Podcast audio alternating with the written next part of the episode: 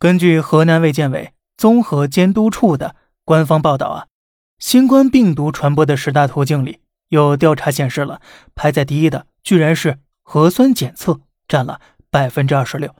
那么第二到第四呢，分别是取快递占了百分之二十二，经过阳性人员居住楼道百分之十四，与人近距离接触百分之十。这个结果啊，可以说让人不寒而栗了。十月份以来，新一轮病毒毒株代际更快，传播更广，隐匿性更强。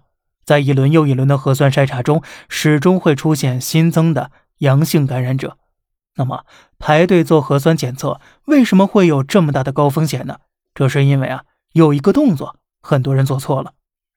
假设你排着长队，终于走到前面了，你前面正接受检测的是一个阳性感染者，当然了，他自己肯定是不知道的。面对大白。摘下口罩，张开嘴，正常呼吸。等轮到你了，你张开嘴，同时也正常呼吸。这一呼一吸之间呢，病毒就成功找上你了。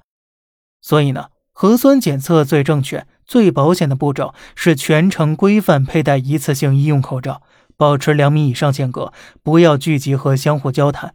等到大白做好检测前的所有准备工作，向你伸出棉签的那一刻呀，你再摘下口罩来，同时张开嘴。屏住呼吸，注意啊，不要呼气，更不要吸气。做完之后呢，立即戴好口罩，然后快速闪人。那么，为了您和家人的健康安全，请切记这个动作。好了，这里是小胖侃大山，每天早上七点与你分享一些这世上发生的事儿。观点来自网络，咱们下期再见，拜拜。